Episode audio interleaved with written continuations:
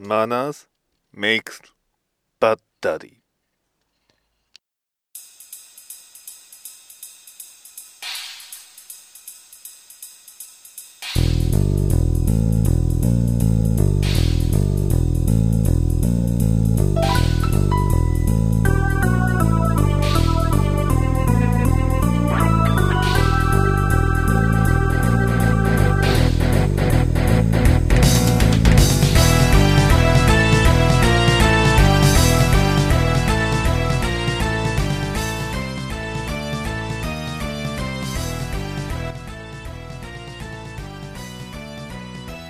始まりました。バトダディモービル放送局第24回。はい。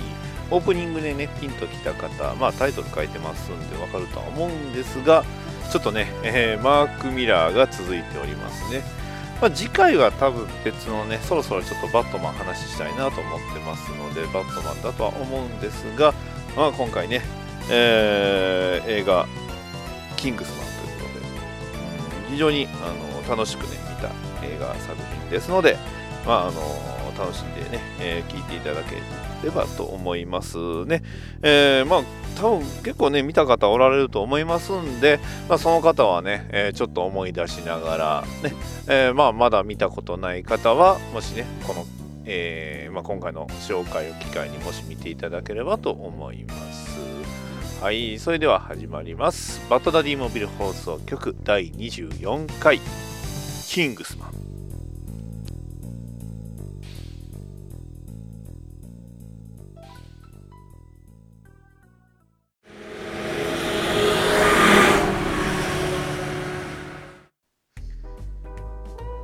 キングスマン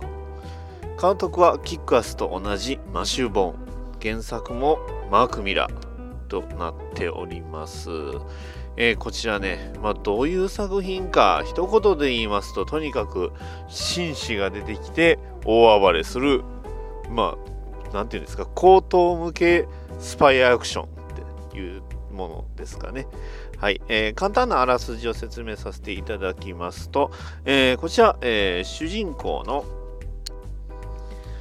エグジこと、えー、ゲイリー・アンウィン。アンウィンは、えー、チンピラ相手のつまらないいさかいで、まあ、逮捕されましてね、えー、で、キングスマンという組織に、えー、保釈の面倒を見てもらいました。こちらのキングスマンというのは、まあえーまあ、イギリス、えー、ロンドンにある、えー、キングスマンという高級テーラーがあるんですけど実はそれはね、えー、表向きは高級テーラーなんですけど、えー、本来えー、真の姿はね、難事件テロリス、テロリズムをね、解決するスパイ組織の拠点だったんです。えー、で、まあ、あの、このエグジの、あの、お父さんもキングスマンに、まあ、属して、えー、いたんですが、まあ、あの、このエグジが子供の頃に亡くなっております。で、その時に命を救われた、えー、ハリーというキャラクター、えー、おりまして、そのハリーが、えー、エグジーのね、えー、組織に気づいて、えー、そのエグジーを自分と同じ、えー、キングスマン、ね、自分や父親、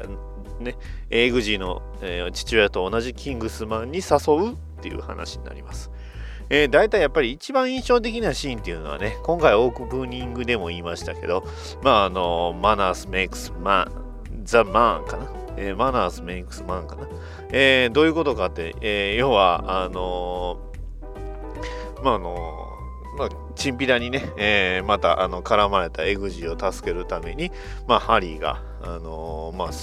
バーでね、えー、大暴れするんですけど、その前に、まあ、あのバーのね、あの扉を閉めた時のシーンなんですよね。まあ、基本予告編でよく流れるシーンなんでね、えー、まあ YouTube にもあの流れてるんでそちら見てもらったらいいんですけど、まあ、とにかくこのキングスマンね、えー、何がすごいってこうスーツを着たまんま、えー、アクションをたくさんするんですけど、まあ、そのスーツが全く乱れない。ねえー、こちらあの、まあ、ハリーを演じるのは、えー、とコリン・ファースねえー、という俳優さんなんですけどこのコリン・ファースさん、えー、どういう方かっていうとこの人、えー、英国王のスピーチでね、え主演をえ、アカデミー賞ね、主演男優賞を取るようなね、え、俳優さんで、え、非常に、まあ、渋い、えかっこいいキャラクターなんですよね。えそんなね、えコリン・ファースが、まあ、スーツを着てね、えー、大暴れする。でね 英国をね、イギリスの王様やってた人が、まあ、イギリスのその紳士のスパイとして、えー、アクションしまくるっていうところでね、えー、そのあたりがすごく、まあ、なんていうんですか、こう結構そういう、えー、まあ、おじさん好きなキャラ、ね、えー、方々に受けまして、えー、キングスマン、えー、非常に、えー、盛り上がりましたね。はい。まあそんなね、えー、キングスマンなんですが、まあもちろん、えー、敵も出てきます。えー、敵は、えーえ、リッチモンド・バレンタインっていうねキャラ,、えー、キャラクターなんですけどこちらあのサミュエル・ L・ ジャクソンが演じられております、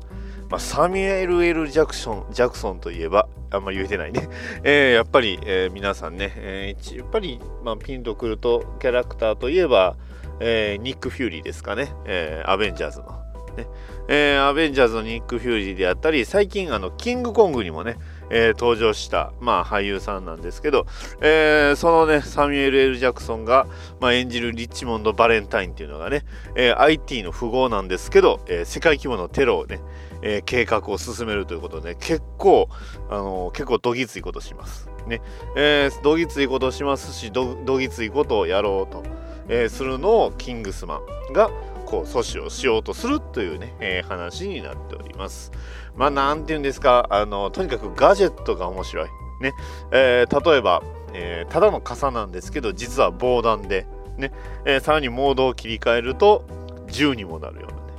うなね。あの傘がで登場したりとかね、うん、他にもねたくさんあのスパイスパイ映画によく出てくるようなね、えー、なんじゃこりゃっていうような、あの、グッズがたくさん出てくるんでね、えー、そういったところも楽しい映画になっております。まあちょっとね、なんていうんですか、残酷描写が結構、まあやっぱりね、この辺あのマーク・ミラー作品なのかなってところなんですけど、ちょっとね、残酷シーンもあったりしますんで、まああの、こちら見る際はご注意していただきたいんですけど、まあとにかくこのね、えー、えー、エグジーが、まああの最初はね、えー、イギリスの、まあ、低階級の、えー、少年だったのが、まあ、そこからね、えー、ハリーに鍛えられて、まあ、真の紳士になっていくっていう姿が非常に面白い作品となっております。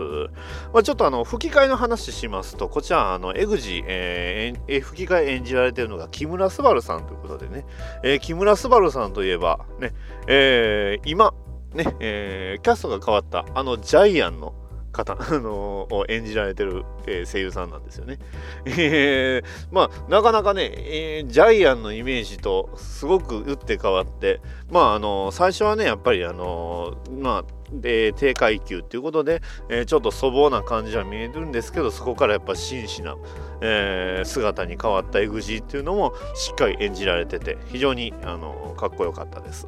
他にもねあのリッチモンド・バレンタインを演じるのはあの源田鉄章さんなんでね、まあ、源田鉄章さんといえばもうあのね皆さんご存知のえー、声優さんとしては非常に有名な方なんでね、あの結構あの声が高い源田節長さんをね、えー、好きな方はこの、えー、キングスマン見ていただければと思います。はい。まあ、あとはやっぱりね、え、ハリーことね、え、まあ、ハリーハートっていうね、えー、本名なんですけど、ハリーの、まあ、あのキャラクターがやっぱりかっこいいんですよね。コードネームはガラハットって、あの、キングスマンってあの、アーサー王の、えー、まあ、コードネームをね、全部アーサーをモチーフで、えー、使っておりまして、えー、ハリーのコードネームはガラハット。ね、他にも、えー、ランスロットだとか、えトリスタンはいたのかな、うん、えとか、あとはまあアーサーだとか、えそういったところも出てきますので、えあ、あとそうですね、あのまあヒロインって言いますか、まああのまあ、キングスマンの、え候補生の、えー、まあ、同僚の中で、えー、まあ、女性の同僚ロキシーっていうキャラクターが出てきたりとかね。まああのまあ、基本的に今紹介したキャラクターがほとんどメインですね、うん、あとはあのマーリンと、えー、言われる、まあ、どっちかっていうと技術面でサポートする、え、キャラクターが出てきたりとかね、え、そういう風なものが出てくるんでまあもしね、えー、ご興味ある方は見ていただければ、さらにこのキングスマン、えー、なんとこれ、えー、続編が、え決まっております。ね、えこれ、えキングスマンの続編は、えキングスマンザ・ゴールデンサークルっていうね、えー、これが現代なんで日本の方ではまあどうなるのかなとは思うんですがまああのー、まあその前作のキングスマンで、えー、死んだとされたキャラクターがどうなったのかっていうところがまああの予告で、えー、最近になってね予告が解禁されましてまああの前回というかね、えー、今回紹介しているキングスマンは舞台がイギリスなんです。ただえー、まあ、キングスマン2ことね、キングさん、ザ・キングスマン、ザ・ゴールデンサークルは、まあ、こちらはあのアメリカが、えー、まあ、あのー、舞台になっておりまして、この、えー、アメリカにも、まあ、実はスパイ組織があったと。で、その、えー、スパイ組織の名前が、えー、ミニ、えー、ミニッツメンだったかな。あ、しまい、えー、違いました。えー、ミニッツメンではないです。えー、ステイツマンというね、キングスマンに対,、まあ、あの対応してえー、ステイツマンという、えー、組織がありまして、まあ、どっちかというとこうカーボーイ的なキャラクターがいっぱい出てくるような感じがしますね。はい。まあそんなね、えー、キングスマン、非常にあの面白い作品で、ね、えー、とてもあの僕も好きな作品なんですけど、まあ、あのこの「キングスマン」がね、あのー、まあ、劇場で、えー、公開された時、えー、実はこの、えーにまあ、2015年に公開されてるんですけどこの2015年っていうと映画になる、まあ映画のね、えー、日本の映画の中で結構大きい分岐点になった年なんじゃないかなと思っております。これなんでかって言いますと、この2015年、まあ、キングスマンの前に、えー、映画の方で公開されましたとある映画がありまして、まあ、その映画のヒットを受けて、えー、て言うんですか洋画のなんかこう見る、まあ、洋画を見るハードルっていうの言ったらいいんですかね、えー、そういったものが非常に、あのー、少なく、まあ、ハードルが低くなったというか、まあ、敷居が低いもんだっていうことがこう再認識されたっていう、えー、そんな年だったと思います。特にね、あの僕のタイムライン見てると、まあ、この2015年のとある映画をきっかけに、すごい映画見る人がたくさん増えたんじゃないかなと思います。はい、えー、そんなね、えー、とある映画なんですが、その映画のタイトルは、マッドマックス怒りのデスロード。なんですよね。このマッドマックスをやってからのね、えー、映画、なんて言うんですか？これまあやっぱりあのー、ね、マッドマックス怒りのデスロード、まあ、知ってる方はね、あのー、まあ、ご存知だとは思うんですが、まあ、とにかくこの映画をきっかけにかなり、なんて言うんですか、あの映画を見る、まあ、あのハードルが下がったということでね、あのー、すごい、まあ、タイムラインに一気にこう映画の話題がね、えー、今も、えー、流れておりますんで、まあ、このね、マットマックスっていうのはすごく、えまあ、印象深い作品だったんだなってね、まあ、僕もね、映画館ではちょっと見れなかったんですよね。まあ、その後もちろんあのディスクの方で見たんですけど、非常に面白かった、確かに。うんで、ちょうどあの、マットマックスとこのキングスマンね、何でも同じ時に話するかって、この、ちょうど、あの、一緒に、まあ、レンタルビデオ屋さんで買いましたんでね。えー、まあ、まだね、マットマックス怒りのデスロードもね、これ、あの、特集で話できたらと思ってます。はい。まあ、これね、えー、アカデミー賞10部門にノミネートで最多の6部門受賞ということで、まあ、やっぱりね、2015年を語る上では、まあ、かなりか、あの、なんていうんですか、こう、切り離せない映画なんじゃないかなと思いますね。まあ、あの、キングスマンもやっぱりこの影響を受けて、まあ、あの、皆さん見られたということでね。あのー、まあ、これも、えー、非常に、え、魅力的な作品ですので、またね、紹介できればと思っております。まあ、え、今回はね、えキングスマンということで、え非常に、あのクライム映画として、あのとても、あの面白い作品でしたので、えまたね、えもし見る機会ございましたら、さらにね、えこちら続編のね、キングスマンゴールデンサークルも、まあ、実際やり、映画でやりますので、またそちらも、え見ていただければと思います。以上です。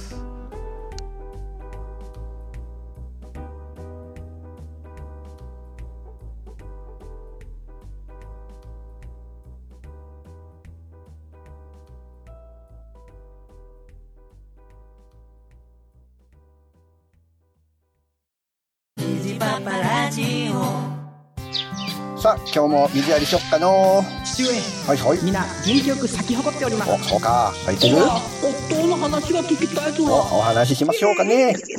虹箱も不倫す。るで？えあ不倫おなな説明しようおあ夜夜ですかななもううるさいうるさいもう出荷出荷出荷もうお前ら出荷虹パパラジオ聞いてくださいはい、それでは「ハッシュ DMH」宛てにいただいたお便りを紹介します。ダーさん大魔王からいただきました。ありがとうございます。クロエちゃん可愛すぎて死ぬよね。わかる。わかるよ。クロエちゃん可愛すぎ。わかる。うん。クロエちゃん可愛い。うん。わかる。それを上回ってあーくんの筋肉いいよね。Justice Forever ということでねいただきました。ダーさんありがとうございます。そうなんですよね。あのまあ僕、まあ、放送の方ではね言ってない今ねこのお便りダーさんからのお便り聞いて、まあ、思い出した好きなシーンがあのねえーまあ、男のね、えー他の、えーまあ、学校でねクロエちゃんというか あのヒットガールが、まあ、あの男の子のね、えー写えー裸をね写真でこう見たらね興奮するっていうことを学校でね学ぶわけですよ女の子はね。えーまあそれでね、えーまあえーデイブことねキックアスのその正直あのキックアス初代、え1回目の方はね、えー全然鍛えてなかったんですけど2回目以降ねやっぱりかなり鍛えたっていうことでね、えー非常にいい筋肉をしていてね、えそれを見てこうクロエちゃんというかねヒットガールはちょっとドキドキするっていうシーンが僕はすごく大好きです。はい。うんいいですよね筋肉。はい、えーきまして、えーまたダーさんからいただきましたお便りです。ありがとうございます、えースターファイヤーちゃんがスターファイヤーさんになって過激コスになっているのがすごいんですがレイブンさんのマントレオタードの方が健全に見えるのはなぜですか？といただきました。ありがとうございます。スターファイヤーさんというか結構前から過激じゃなかったですか？むしろあの何て言うんですかあのティーンタイタンズ誌の頃のそのスターファイヤーのね、えー髪の毛がもじゃもじゃしてる方のスターファイヤーさんはすごい、えー過激なねコスチュームをしていてまあ確かにでもねレイブンさんあのママントレオタードっていうとすごくちょっといやらしい感じしますけどまあなんて言うんですかやっぱりレイブンさんの場合はねお父さんがねちょっと怖いんでねそのお父さんがやっぱりこう脳裏にやっぱちらつくんですよね、それを見るとやっぱりそのそこまでねいやらしくないのかな。まあいやらしく見ると、まあ、お父さんがやってくれるんじゃないかなとね思っております。はいダーさんありがとうございました。続きまして虹パパ生活さんからいただきました。ありがとうございます。あと、えーこの後ごめんなさい。はいえー、シャープ、えーハッシュか。ハッシュ BDM1 でどんどん新しい情報が入ってくる。そして検索してみる。知らない世界はまだまだ多いですといただきました。ありがとうございます、えー、虹パパ生活さん、えーなんとね、えーバットマンアーカムナイトをプレイされてるということでね。あのーまあちょっとね、えー非常に僕としては嬉しい限りというか。でさらにあのダークナイトシリーズもね、えー見ていただいたということで。いやーそういえばねダークナイトシリーズというよりもバットマン関係の映画をまともに語った回がまあテーマとして語った回が実はないんですよね。24回もやってるのに、まあ、なんでそろそろあのーまあダークナイトシリーズもいいですけどね。バットマンオリジナルムービーからね、えーティム・バートンのバットマンバットマンリターンズあのーね、え3作目のえーバットマンフォーエバー、バットマンね、アンドロビン、ミスターフリーズの逆襲、まあ、僕も好きですよ。ね、といったね、他のその映画のバットマン作品をね、語っていく回っていうのもそろそろ、まああの、それも考えてね、ちょっとあの、映画のレビューじゃないんですけど、映画界をちょっと何回もしてるんですけど、まあ大体、えーまあ、感じとしてはつかめたと思います。ね、えーそろそろ、えー映画のね、えーダークナイトシリーズも話していきたいなと思っております。虹パパ生活さん、ありがとうございました。はい、えーそれでは、えーお待たせしました。はい、えー、一人コント再び見たび、えー、二の舞三の舞踊りますよ。えーダーさんからいただきました。えーこちら、えー徳島シティのヒーローと群馬のヒーローの子育てあるあるネタお願いしますといただきました。それではどうぞ。たータラッタタタタタラッタタンタラッタタタタタタタタンはいどうも。虹パパットマンです。虹パパットマンラジオ今回で5974回となりました。はい今回の虹パパットマンラジオは素敵なゲストさんを呼んでおりますのでご登場いただきましょう。どうぞ。顔に傷があって仮面をかぶっている。黒騎士だ。はいというわけで黒騎士ミュージアムの黒騎士さんです。よろしく頼むはいポッドキャスト番組黒騎士ミュージアムの方なので僕は彼を館長と呼びます。ちょっと待て。黒騎士と名乗っているんだから黒騎士と呼んでくれ。はい。このラジオは5437回やっておりますのでさっきと数が違うぞ。細かいことは気にしません。他にもねいろんなゲストさんいましたので、えーこね、今回の黒騎士さん方のようなね方は珍しくないんですよね。今までも大魔王だとかねラブライバーだとか他にもね王様だとかいろんな方が来られてましたので全然私は気にしません。うんなんだか誰を指しているのかが分かりやすいがだが私は正様には負けん。はいそろそろこのキャラ付けもしんどくなってきたところで、えーそれでは今からちょっとしたコーナーをやっていきたいと思います。はい私虹パパットマンは徳島シティのヒーローです。はい徳,、ま、徳島シティのね、えー子育てのあるあるということでね、えー話しさせていただきます。徳島シティではまず夏になると渦潮に向かってダイビングします。そそれは危なくないか？はいダイビングをして何をするのかというと、えーとある必殺技を覚えるためです。とある必殺技？どういうことだ？ゼクロス先行キックを学ぶために子供たちはみんな徳島の渦潮にまみれます。さらにワカメに体をワカメにつけて泳ぎます。それは一体どういうプレイだ？そんな適当なことばっかり言っていると私もそろそろ素に戻ってしまう。では私の群馬シティの紹介子育てあるあるを紹介しよう。群馬ではカルタというものがある。カルタどこでもありますね。ただのカルタではない。こちらは郷土遊戯アイテムとしてご当地群馬シティの情報を遊びながら記憶に刻むシステムが確立している。ただのカルタと一緒にしてもらっては困る。あとバーンバニングスを私はあまり覚えていない。はい今なんか全然違う話が出てきましたがテンポが悪いのでパッパと進めますよ。はい。まあまあそういうねご当地カルタでね、お子様と話ね、えーのこう教育をするというのが非常にね素晴らしいと思いますので、えーまあねポッドキャスト番組さんもねこうカルタにすれば皆さん覚えてもらってね、えーそれで遊んだりできるんじゃないかなと思うんですがこコロカ、えー黒騎士館長はいかがと思いますか？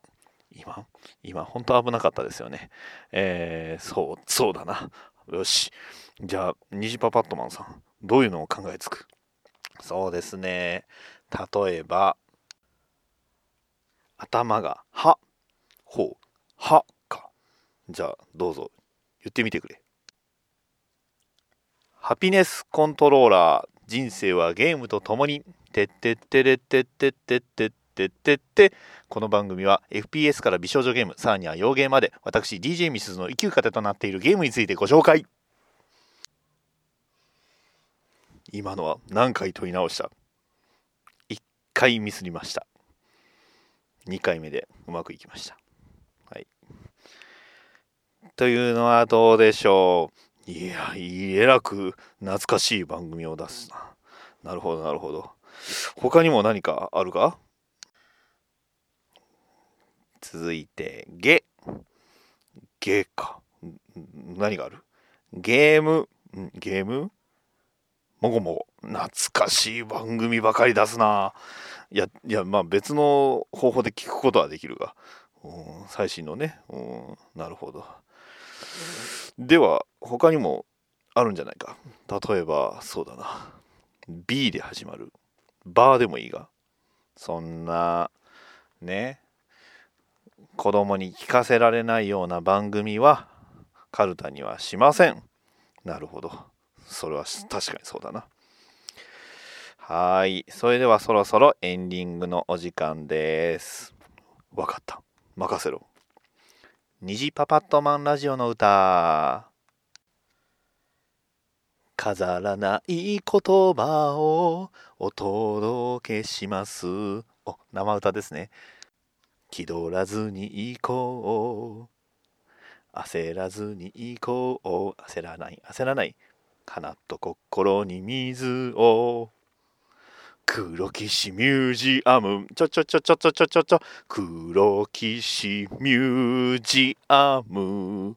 聞いてください。いやいやいや、聞いてくださいじゃないですよ。もう怒りましたよ。虹パパットマンパンチブベラオーラロードが開かない何か言い残したことはないですか少数派でも胸を張ってお届けします。ガクはい。それではいつもの流れのようにゲストさんを虹パパットマンパンチで倒しまして今回、えー終了となります。皆様ご清聴ありがとうございました。はい。それではさようなら。えー今回のネタはフィクションです。実在の人物や団体、ポッドキャスト番組などとは関係ありません。すいませんでした。ワン、ツー、スリー。お山かゲームミュージアム。娘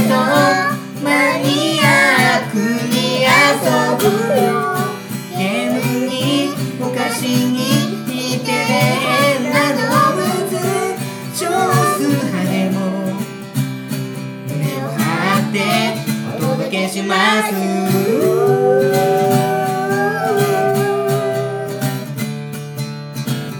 親バカゲームミュージアムも毎月不定期で絶賛配信中です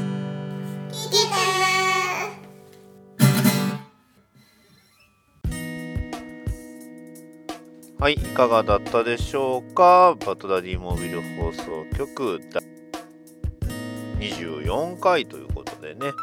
まあ、なんていうんですか、まあ途中ね、別の映画の話はしましたけど、まあ、実際にね、えー映画を、映画館で見たかったなっていう作品ではありましたのでね、えーまあ非常に、うんここからね、まあ、映画ね、やっぱ見に、実際ね、こう映画館に行って足を運んでこう映画を見るって、えーまあ、すごくエネルギーのかかることではあるんですけど、一回ね、あの自分でいける、こう、何て言うんですか、こう、ペースを作ってしまうと割と行きやすくなってるのかなとは思いますね。まあ、僕の場合は大体あの仕事がね、えー終わりました後の、まあ、あのレイトショーとかで見に行くのが、まあ、大体普通にはなってるんでね、まあ、あのそんな感じですね。まあ、ちょっとね、まだ奥さんも、えー今お腹が大きい状態なんでね、えーなかなか、あのーその辺はちょっと気をつけないとダメなんですが、はい。はい。えーまあそんな感じで、えーバトダディモビル放送局、えー第24回でした。はい。それでは、えー次回は、まあ、えっ、と、オープニングにも話したのかな？あの、次回はちょっと、えーバットマン関係を話そうと思ってます。結構ね、えーバットマン関係話したくて結構いろいろ溜まってきましたのでね。まあいろいろって何なんだって話なんですけど。まああのそんな感じで、えー以上になります。はい、えーバットダディモビル放送局ではお便りを募集しております、えーメールアドレス、えー BATDADDYMOBI le.gmail.com もしくはツイッターのハッシュタグハッシュ BDMH えーもしくは、えーバッドダディモビル放送局のツイッターアアカウントまで、えー DM いただければ、えこちらの方で拾わさせていただきますのでまたそちらの方もよろしくお願いします。はい。それでは以上になります。さようなら。